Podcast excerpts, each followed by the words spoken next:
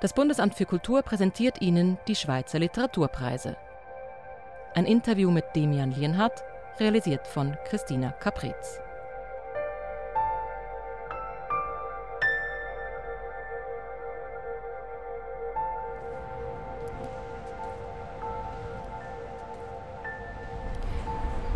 Auf unserer Reise durch die Schweiz zu den preisgekrönten Autorinnen und Autoren des Jahrgangs 2020 sind wir heute in Zürich auf dem Platzspitz zusammen mit Demian Lienhardt. Herzlich willkommen. Vielen Dank für die Einladung. Wir sprechen heute über Ihren Roman Ich bin die, vor der mich meine Mutter gewarnt hat. Wir sitzen hier auf einem Mäuerchen direkt an der Limmat. Wir hören die Enten im Hintergrund. Wir sind unter einem riesigen Ahornbaum. Da sitzen Leute ganz lauschig und schwatzen miteinander oder picknicken. Wie hätte es hier ausgesehen, wenn wir uns vor 30 Jahren getroffen hätten, Demian Lienhardt? Also vor 30 Jahren war das sicher ein ja, problematischer Ort, ein gefährlicher Ort, wo sich, sage ich mal, eher die dunkleren ähm, Episoden der äh, Gesellschaft abgespielt haben. Also es, zum Eingang gab es eben äh, die Drogenverkäufer, die Drogenhändler, im Inneren eben gewissermaßen geschützt oder abgeschirmt, auch jetzt von den Passanten. Das ist ja der Vorteil sozusagen des Platzspitz ähm, fand dann eben der Konsum statt, vor allem da drüben dann beim Pavillon. Da gab es also einerseits diese Filterli-Fixer, die quasi dies, sämtliche Utensilien, die man für einen Schuss benötigt, verkauft haben. Auf diesen SBB-Gepäckwagen, wo man dann so, eine, so ein Baubrett äh, darüber gelegt hat. Und dann die Fixer selbst, teilweise waren es die Filterli-Fixer natürlich auch, ähm, die haben sich das dann eben hier in der Gegend den Schuss gesetzt.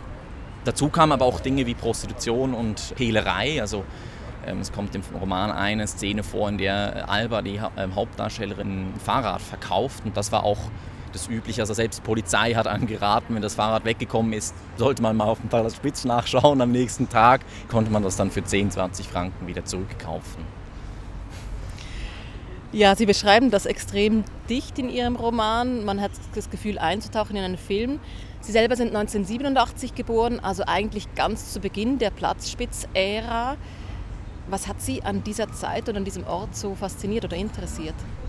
Also es sind wahrscheinlich verschiedene Wege, auf denen ich zu diesem Thema gekommen bin. Also einerseits habe ich das eher so schlaglichtartig in Erinnerung, so eher um 90, 91 waren dann sehr oft Züge anschauen im Hauptbahnhof und da hat man dann eben äh, auch so die ja, ich sage mal, so eine einzelne Leute, die eben vom Platz Spitz dann rübergekommen sind in die Bahnhofshalle, hat man gesehen.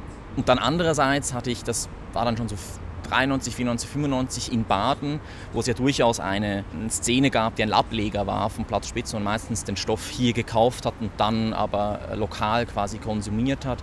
Also in Baden gab es eigentlich überall auch rumliegende Spritzen. Also zum Beispiel auf dem Pausenplatz musste man auch immer schauen, gerade im Gras, wenn man Fußball spielen wollte, hieß immer erstmal schauen und schon gar nicht in die Büsche hinten. Das war immer blöd, wenn der Ball dann irgendwo da hinten äh, reingegangen ist. Und das waren irgendwie so diffuse Ängste, die man hatte. Also man wusste ja nicht so genau, was jetzt an diesen Spritzen schwierig ist, aber ich glaube, ich habe da auch so eine gewisse Angst auch vor Spritzen entwickelt. Und dann wesentlich später hat mich eben auch einfach dieses Singuläre interessiert an diesem Platz Spitz. Also natürlich gibt es auch in anderen Ländern in Europa, gab es und gibt es offene Drogenszenen, aber dass Zürich eben die, mit Abstand die größte und schlimmste war, das weiß man in der Schweiz zwar schon, im Ausland nicht. Und das hat mich plötzlich interessiert. Also warum gerade hier, warum gerade Zürich? Und da habe ich mich dann langsam damit angefangen, auch ja, weitergehend zu beschäftigen. Eine direkte Antwort auf diese auch soziologische Frage gibt der Roman logischerweise nicht. Haben Sie als Autor eine gefunden auf diese Frage? Warum gerade Zürich? Also ich glaube, wie, wie, so oft in der Geschichte gibt es natürlich nicht eine Erklärung, nicht eine monokausale Erklärung, aber ich glaube, warum gerade der Platz Spitz jetzt als, als Mikroort in und dann der Letten in Zürich ist, weil ich es schon beschrieben habe, es ist einer der wenigen Orte, die städtebaulich so konzipiert sind, dass es praktisch keine soziale Kontrolle gibt. Also links und rechts gibt es eben Flüsse, es ist eigentlich ein, ein Randort, also am, am Zusammenfluss von zwei Flüssen. Davor ist als riesiger Riegel dieses Landesmuseum, das heißt, man ist hier ungesehen und ungestört. Und dann auch in Bahnhofsnähe, also man ist sehr schnell weg und wieder hier, also das ist auch für, für den Handel sehr relevant und wichtig. Der Bankenplatz ist ein anderes naja, Problem, aber das ist etwas, also man, man muss, wenn man mit Drogen handelt, muss man Geld auch entsprechend waschen. Aber es gab hier natürlich auch eine große Subkultur, die sich vielleicht stärker ausgeprägt hat in, jetzt in Zürich als anderswo, also gerade noch Anfang der 80er Jahre. Es gab ja sicher auch eine Politik und eine Regierung, die das hat gewähren lassen, weil, wie Sie sagen, dieser Platz ist so abgeschlossen. Es wäre ein leichtes gewesen, den schon viel früher abzuriegeln. Genau, und man hat ja eigentlich bevor man das auf dem Platz Spitz angefangen hat zu tolerieren, also so ab 1986, gab es ja natürlich viel kleinere Szenen, aber durchaus anders, also im Hirschenplatz im, im Niederdorf zum Beispiel. Aber da hat eben die Polizei dann immer wieder Razzien durchgeführt. Man hat die quasi, es gab ein Katz-und-Maus-Spiel durch die Stadt. Und natürlich, also nur Repression, das alleine bringt auch nichts, weil die verschwinden ja nicht, die, die, die Drogensucht. Da denkt man sich nicht, ah, okay, dann, dann höre ich halt auf, wenn, wenn wir verfolgt werden von der Polizei. Aber das, das andere Extrem, eben das einfach nur gewähren lassen und keine stützenden Maßnahmen, das ist, wie man ja dann gesehen hat, hat auch nicht äh, zum Erfolg geführt. Das ist eigentlich erst die Kombination von mehreren Maßnahmen. Auf den Platzspitz führen Sie uns erst im letzten Drittel des Romans. Der Roman fängt in Baden an. Baden und Neuenhof, also ein Ort in der Nähe von Baden, wo die Protagonistin Alba aufwächst. Sie liegt nach einem Suizidversuch im Spital. Es ist eine trostlose Situation. Ihre Mutter ist alleinerziehend und überfordert, die Schwester tot, der Vater nicht existent in ihrem Leben. Der Stiefvater hat sich auch das Leben genommen. Und zu allem hinzu kommt noch, auch in ihrer Klasse sind schon drei Mitschülerinnen und Mitschüler gestorben, weil sie sich von der Hochbrücke in die Tiefe gestürzt haben. Nach diesem Inhaltsbeschrieb hat wahrscheinlich niemand, der zuhört, Lust, das Buch zu lesen. Warum man es trotzdem lesen soll, dazu muss man, glaube ich, einen Ausschnitt hören. Bitte lesen Sie uns den Anfang Ihres Buches vor. Ich habe Jack an jenem Tag kennengelernt, als hinter unserem Haus ein 28-Jähriger vom Himmel gefallen ist. Jack kann sich mehr Zitronensaft in die Augen spritzen als jeder andere, den ich kenne. Jack sammelt die Flusen aus seinem Bauchnabel und bewahrt sie nach Farben getrennt in kleinen Weggläsern auf. Jack hupt an der Kreuzung, wenn die Ampel auf Orange steht und der Vordermann noch nicht losgefahren ist. Keine Frage, Jack ist beliebt. Alle mögen ihn. Außer meine Mutter vielleicht. Immer wenn ich Jack erwähne, sagt sie nur Schlechtes über ihn. Ein einziges Mal hat sie sich gefreut über eine Nachricht, die mit Jack zu tun hatte. Das war, als ich ihr sagte, dass ich nicht schwanger bin von ihm. Natürlich stimmte das nicht so ganz. Als es passierte, lag ich im Krankenhaus. Der Mann neben mir, mein Zimmernachbar, war um die 70. Hatte irgendeinen Prostataleiden. Ihr sagte nichts, ich sagte nichts, wir schwiegen uns an. Ich würde sagen, wir mochten uns. Jeder ließ den anderen in Ruhe. Keine blöden Fragen. Das ist schon viel in einem solchen Krankenhaus. Meine Mutter hat mich oft besucht in der Zeit. Am Anfang zumindest. Meine Mutter arbeitet am Flughafen, fertigt die Leute ab, die danach vom Himmel fallen. Das ist gut so. Wenn alles in die Luft geht, muss einer am Boden bleiben. Ich bin froh, dass das meine Mutter ist. Irgendwann, als sich die Sache allmählich zum Guten wandte, haben sie mich auf den Flur gelassen. Stets mit von der Partie Hugo. Sicher, Hugo war ungefähr so cool wie ein offener Wadenbeinbruch, aber er war mein bester Freund, bevor ich Jack kennengelernt habe. Hugo ist das Stahlgestell, mit dem ich die Kochsalzlösung neben mir herschob. Hugo und ich waren unzertrennlich. Manchmal habe ich ihn ausgeführt, in die anderen Stockwerke. Chirurgie, Onkologie, Dialyse. Ab und an haben wir uns ein paar Fritten gegönnt in der Cafeteria. War natürlich verboten, aber musste ja keiner wissen. Hugo jedenfalls hat eisern geschwiegen.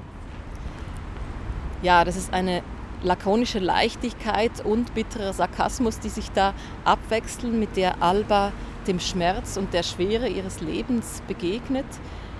Warum haben Sie sich genau für diesen Ton, diese Haltung entschieden?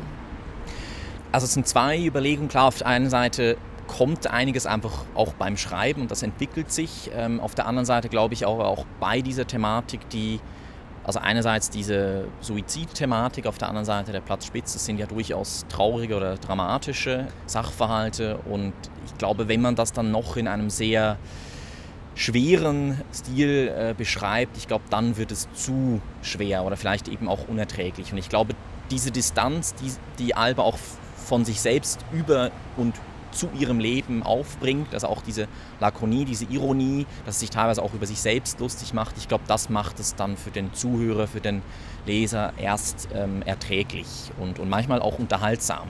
Wie sind Sie dazu gekommen, zu dieser Stimme? Wie haben Sie die entwickelt? Hatten Sie vorher andere Stimmen oder hatten Sie diese Stimme vielleicht auch schon in früheren Texten, in anderen Thematiken? Ich glaube tatsächlich, dass das war der oder das erste Kapitel war auch der erste Text, den ich mit dieser Stimme geschrieben habe. Aber letzten Endes ist es, glaube ich, das sagen auch meine Freunde, eine, eine Stimme, eine Erzählstimme oder eine Erzählart, die sehr nah an dem ist, wie ich erzähle, wie ich selbst erzähle. Also es gibt einerseits sehr viel Mündliches und ich habe aber auch eine, würde ich sagen, eine Familie, in der sehr, sehr viel erzählt wird und sehr viel auch Unglaubwürdiges erzählt wird, aber das ist vollkommen okay, weil man weiß es eigentlich und es ist eben gar nicht so wichtig, ob es jetzt richtig ist oder nicht. Hauptsache ist, es hat Unterhaltungswert und ich glaube, das ist auch ein Thema innerhalb des Romans, dass es Episoden gibt, kleine Geschichten, die noch andere Funktionen haben, literarisch gesehen, aber durchaus auch einfach einen Kit zwischen zwei Menschen bilden, ein, gemeinsame Geschichten erzählen oder einander Geschichten erzählen. Das ist ähm, etwas sehr Heilsames auch.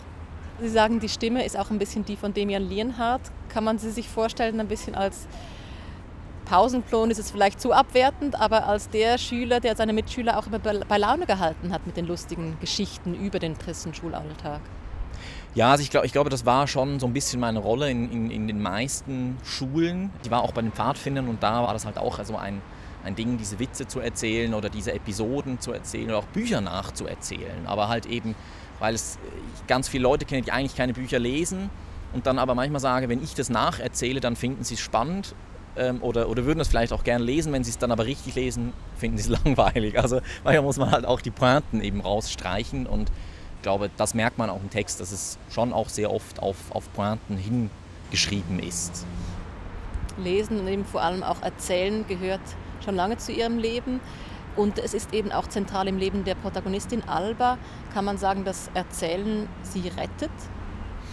Ich würde sagen, Erzählen ist vielleicht bei allen Menschen, aber vor allem auch bei Alba eine, eine Art der Selbstrettung oder Selbstrettungsversuchs. Man merkt ja auch, dass je weiter man fortschreitet im Buch, ohne zu viel zu verraten, dass nicht alles, was sie erzählt, stimmt und oft auch viel, ich sag mal, um den Brei herum redet, ohne eigentlich den Brei selbst zu benennen. Und das sind ja oft Strategien, die wir selbst kennen, dass man das, was einem nicht so lieb ist oder das, was man vielleicht eher als dunkle Flecken in der Biografie kennt, eher umgeht oder umschreibt, oder auch eben einfach Geschichten umerzählt. Sie teilweise durchaus auch äh, anfängt selbst zu glauben. Das ist ja auch äh, ein, ein Klassiker und ich glaube, das ist, das ist sehr wichtig. Also das Erzählen ist für sie eine, ein, ja, ein Katalysator quasi. Und es ist auch der Kit zwischen ihr und dem, diesem Freund Jack, den sie im Spital kennenlernt, der schätzt ihr Erzählen sehr stark. Sie verliert ihn aus den Augen, begegnet ihn am Schluss auf dem Platzspitz wieder, beide eigentlich abgekämpfte Existenzen. Er sagt ihr dann, du erzählst keine Geschichten mehr, warum nicht? Und sie antwortet vielleicht, weil sich alles in der Gegenwart abspielt. Also da ist das Buch dann auch bald zu Ende, wo das Erzählen fertig ist. Genau, also äh, man merkt auch, es, es gibt, glaube ich, drei Teile innerhalb des Buchs. Einer, in dem sehr viele auch Rückverweise, auch, auch Rückblenden vorkommen. Also der Anfang, der ist entsprechend auch länger. Ähm, in, dort wird auch sehr viel solche kleineren Geschichten erzählt. Und dann gibt es einen Mittelteil, in dem kommt ein neuer Freund von Alba vor, der, dem erzählt sie zwar noch Dinge, der findet das aber vollkommen uninteressant und findet, ja, warum erzählst du das überhaupt? Und tatsächlich auf dem Platz Spitz im dritten Teil wird eigentlich nichts mehr erzählt. Also sie muss es ja auch nicht mehr erfinden. Also das, es, es geschehen ja täglich sozusagen Geschichten oder eigentlich immer nur das Ende von einer Geschichte.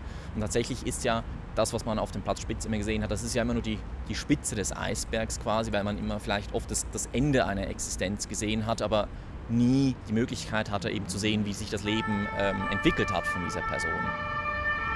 Sie, Demir Lienhardt, sind von Haus aus Archäologe. Sie haben promoviert in klassischer Archäologie. Wie sind Sie zum Schreiben gekommen?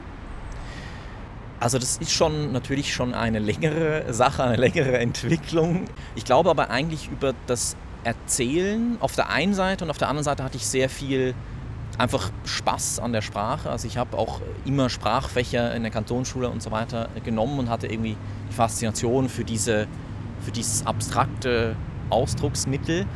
Und das hat dann aber sehr lange gedauert, bis das irgendwie zusammengefunden äh, hat. Und ich fand es früher tatsächlich sehr, sehr schwierig, einfach etwas zu, also dann schriftlich etwas zu erzählen. Also das waren oft irgendwie Prosaskizzen, wo man sich dann sehr viel Mühe gegeben hat, aber denen eigentlich nichts gesagt war. Und irgendwann hat es dann aber, habe ich dann mit, mit Kurzgeschichten angefangen und da habe ich so ein bisschen gelernt, wie man auch einen Handlungsbogen und so weiter skizziert, wie man, wie man Personen skizziert. Und, aber es war ein langes Suchen und Finden und es ist noch nicht vorbei. Viele Autorinnen und Autoren ihrer Generation besuchen Literaturinstitute in Biel, in Leipzig. Das kam für Sie nicht in Frage. Sie haben das Learning by Doing gemacht. Genau, also einerseits war das auch, ähm, ich sag mal, ökonomisch oder karrieretechnisch nicht möglich. Also ich hätte immer an irgendeiner Stelle mein Archäologiestudium unterbrechen müssen, um dann quasi drei Jahre ja, also freizunehmen. Aber ja, muss man halt freischaufeln. Ich würde lügen, wenn ich sagen würde, ich hätte nie darüber nachgedacht. Aber ich glaube, das, wäre mir vielleicht auch zu viel Konfrontation gewesen mit zu vielen Leuten, die, die auch schreiben. Man fühlt sich auch unter Druck dann wahrscheinlich, wenn alle schreiben und man muss dann. So, und deswegen habe ich das vorgezogen, das im, im eigenen Kämmerchen zu tun. Und wie haben Sie das gemacht? Haben Sie auch ganz viel gelesen und dann so Fingerübungen gemacht? Oder haben Sie dann doch auch den Austausch auf freiere Art und Weise mit anderen Schreibenden gesucht? Also ich glaube, ich, ich lese jeden Tag, immer, also vor dem Schreiben auch immer ähm, vorzugsweise auch Werke, die, von denen ich glaube, dass sie diesen Stil auch widerspiegeln. Es gibt Bücher, die fange ich an zu lesen und da ist bei, bei jedem zweiten Absatz fange ich dann selber an, irgendwie Gedanken zu entwickeln und zu schreiben. Und das für mich sind dann für mich sehr, sehr wertvolle Bücher. Ich habe auch dann unglaublich lange, bis, die, bis ich es zu Ende gelesen habe, weil ich überall Notizen mache und schreibe. Was war denn so ein Buch, das Sie so voll geschrieben haben und total langsam gelesen während des Schreibens dieses Buches? Also eins ist sicher von Bulgakov, Meister und Margarita. Ähm, das hatte auch eine, eine sehr wilde Erzählstruktur. Wenn ich auch den Plot wiedergeben müsste, hätte ich Schwierigkeiten, aber das, das zeigt eigentlich, dass das gar nicht so wichtig ist, sondern einfach wie die einzelnen Kapitel erzählt sind, auch die Sprache war für mich sehr wichtig. Das andere ist äh, Sylvia Plath, die Glasglocke, die auch äh, teilweise dann direkt Widerhall findet im, im Roman selber. Also da fand ich es auch diese, diese junge Erzählerin, die auch mit einer ironischen, teilweise sarkastischen Distanz, mit einem wunderbaren Ton, unglaublich schönen Bildern eigentlich von, von ihrem eigenen Leben berichtet. Ich glaube, das sind so Bücher, wo man dann denkt, boah, ich wünschte, die hätte zehn Bücher geschrieben. Das hat sie eben leider nicht im Falle von Sylvia Plath, aber ja. Sie haben jetzt vorher die Archäologie und das Schreiben ein bisschen als getrennte Welten dargestellt. Trotzdem die Frage, was ist den beiden gemeinsam? Oder wie inspiriert das eine das andere bei Ihnen? Also ich betrachte Archä klassische Archäologie auch immer als, als Altertumswissenschaft, die auch Latein und, und Griechisch ähm, mit einbezieht. Und das würde man dann im Text sehr oft finden an, an einzelnen äh, Textbeispielen, an, an, Zitaten. Also lateinische Texte sind ein, ein, wahrer Fundus für alle diese Geschichten, äh, die, die auch Alba erzählt in der Archäologie gibt es auch diese Schichten, also man gräbt heutzutage zumindest nach, nach Schichten. Das sind Ereignisse, die man eigentlich abträgt. Also ein Erdbeben hinterlässt Schutt, das nimmt man dann weg, dann sieht man, was drunter ist. Also nach und nach sieht man eigentlich oder erkennt man die, die ich sage jetzt mal, wahre Geschichte eines Ortes in dem Fall. Und ich glaube, in der Literatur und beim Schreiben ist es auch so, dass idealerweise ein, ein Text vielschichtig ist und dass man unter der Textoberfläche vielleicht noch einen zweiten oder einen dritten ähm, Plot erkennt. Und das, glaube ich, ist etwas, was, was, wo sich die Archäologie als Wissenschaft und die Literatur sehr stark überschneiden. Klingt sehr plausibel. Mögen Sie noch einen Abschnitt aus dem Buch vorlesen? Der spielt noch nicht hier auf dem Platzspitz, noch nicht, aber das ist quasi das Einstiegstor dazu. Ist bereits in Zürich, genau, in der Badener Straße. Als wir wieder ins Wohnzimmer kommen, haben die anderen schon angefangen mit ja, mit was denn eigentlich? Während Eddie sich auf dem Sofa den Arm abbindet mit seinem Gürtel, kocht die Kellerjule so ein gelbbraunes Zeug auf im Löffel und über einer Kerze. Roy wäscht gerade eine Spritze aus in der Küche. Wer nicht kommt zur rechten Zeit, der muss nehmen, was übrig bleibt, singsangt er. Zum Glück ist heute euer Glückstag. Ha, doppelt gemoppelt. Und es ist noch ordentlich was da. Es muss ein ziemlich verzweifelter Blick sein, den ich da aufsetze, vielleicht noch mit etwas Angst gemischt in ihn, weil Vincent schaut mich voller Mitleid an und auch ein bisschen aufmunternd. Hey, das schaffen wir schon. So in etwa. Ich weiß trotzdem nicht so recht. Aber dann denke ich an meine Großmutter. Die hat immer gesagt, bringt's nix, so schadet's auch nix. Vincent zeigt mir, wie viel Pulver man in den Löffel geben muss, wie viel Wasser und wie viel Zitronensaft, wie das funktioniert mit dem Filter und dem Aufziehen in die Spritze. Aber als ich dann Reste von Eddies Blut an ihr sehe und überhaupt die Nadel, ist da dieses Gefühl wieder des dünnen Fadens an meiner Gurgel und das Hämmern im Hals und an seinen Seiten. Ich denke, scheiße. Und sage, ich kann mir das nicht selbst machen. Roy stellt seinen rechten Arm auf und knickt die Handfläche nach hinten. Wer A sagt, muss auch B sagen. Und während ich auf die Uhr an der Wand schaue, die tick, tick, tick macht, erinnere ich mich an das letzte Mal an Gina und den Doktor, der mir den Hals hinuntergeschaut hat und denke, nein, man kann auch immer nur A sagen. Als Vincent die Spritze auf meinem Arm ansetzt, schaue ich hinweg oder vielmehr, ich schaue Eddie an, der zurücklächelt oder auch nicht zurück. Und plötzlich fühle ich so etwas wie das Gegenteil eines Schlags in meinem Kopf. Wenn jemand eine Ohrfeige aus dem Gesicht zieht und mit ihr die ganzen Schmerzen wegnimmt und zurück bleibt nur viel zu viel Glück, um es zu fassen. So ungefähr. Von einem Moment auf den anderen weiß ich, das ist es, wonach ich gesucht habe die ganze Zeit. Heroin ist wie eine lange Umarmung, einfach ohne das Ganze anfassen. Du verlierst das Interesse nicht nie. Nicht wie bei einer Jugendflamme oder so, die du liebst und dann doch nicht mehr. Im Gegenteil. Du liebst es immer mehr. Wenn du an die Zeit deiner ersten Liebe zurückdenkst und denkst, wie schön das doch war, und dann dieser Moment kommt, in dem dir einfällt, dass es davor noch eine erstere Liebe gab und dass die noch viel besser war. Genau so. Ich frage mich, warum das nicht jeder nimmt. Heroin meine ich. Und dann schaue ich umher in der Wohnung und merke, aber sie tun es ja alle. Außer der Lulatsch, sagt Eddie und klappt seinen Daumen nach ihm aus. Hier steigt die Höhenluft wahrscheinlich zu Kopf, ha? fragt ihn Roy. Bruno sagt nichts. Er zuckt nur mit seinen riesigen Schultern und schaut auf uns herunter von dort. Ja, das ist das erste Mal, dass Alba Heroin konsumiert, aber nicht das letzte Mal, wie man schon erahnen kann. Darauf folgen dann eben Szenen oder Jahre eigentlich äh, am Platz Spitz. Die sind sehr plastisch beschrieben. Wie sind Sie da bei der Recherche vorgegangen? Also im Gegensatz zur Archäologie stelle ich mir vor, da hatten Sie die Qual der Wahl bei den Quellen. Das sind, die sind ja fast endlos aus dieser Zeit.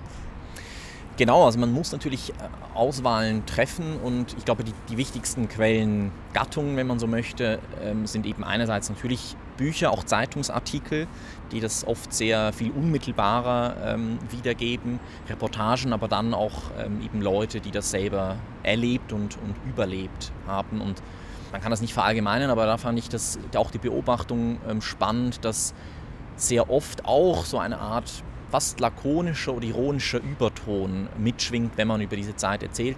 Ich glaube nicht, weil einem das vollkommen egal ist, sondern im Gegenteil, weil das sehr schwierig ist, darüber zu sprechen in einem völlig ernsten Ton. Und oft ist ja der Witz dann sehr heilsam, indem man eben etwas überspitzt darstellt oder äh, sehr drastisch darstellt und und, und sich damit eigentlich auch selbst erleichtert.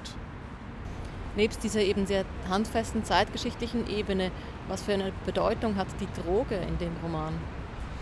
Also ich glaube, für mich war das wichtig zu zeigen, dass, dass die Droge und das Erzählen, ähm, dass auch das Geschichtenerzählen quasi eine, eine, parallele Funktion haben. Und die Droge löst quasi das ab, was, was die Geschichten am Anfang tun, nämlich diesen Kit zwischen Personen herstellen. Also am Anfang ist es vor allem eben das, das Erzählen von kleinen Geschichten, die Freundschaften auch zusammenhalten. Und später ist es eben so, schlimm das klingt, ist es eben das Heroin, das die Leute, soweit man es überhaupt sagen kann, zusammenhält oder das ist ihr gemeinsames, ihr, ihr großer gemeinsamer Nenner.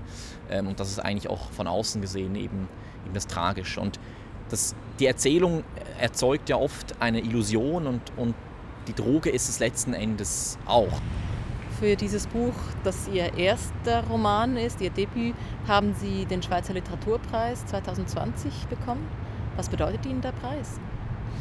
Ich war sehr überrascht. Ich glaube, das ist einerseits einfach eine tolle Anerkennung. Also ähm, es ist ein namhafter Preis. Es ist natürlich auch äh, finanziell eine große Erleichterung, weil das einfach heißt, dass man mehrere Monate schreiben kann, ungestört davon.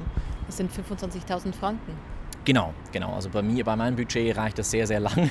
In Berlin. In Berlin sowieso, genau. Und dann nächstes Jahr auch in Buenos Aires wird das natürlich, äh, hält das auch länger hin als, als in Zürich. Sie haben Buenos Aires erwähnt. Im Januar können Sie für sechs Monate dort in ein Atelier der Stadt baden. Was haben Sie dort vor? Im Moment sind so zwei Romane in Arbeit, die aber thematisch sehr stark verknüpft sind. Und der zumindest chronologisch spätere Teil wird dann eben sich mit den äh, Rattenlinien beschäftigen, also den Fluchtrouten von einerseits Nazis, die im Krieg äh, waren, also meistens Kriegsverbrecher, aber auch durchaus italienische Faschisten, kroatische Faschisten, also alles, was irgendwie in dieses System in Europa verwickelt war. Ähm, in der zweiten Hälfte der 40er Jahre und Anfang 50er sind eben ganz viele, meistens über Italien, ähm, nach, erst nach Buenos Aires geflohen und von da sind dann die Leute weitergegangen nach Paraguay, nach ähm, Chile oder sind eben in, auch nach Brasilien gegangen.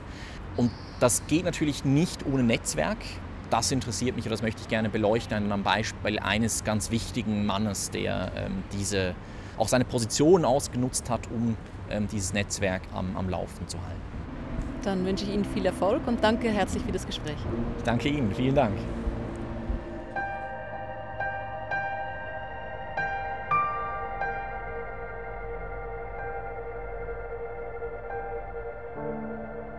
Sie hörten ein Interview mit Demian Lienhardt, realisiert von Christina Caprez. Musik Zeno Gabaglio, eine Produktion des Bundesamts für Kultur.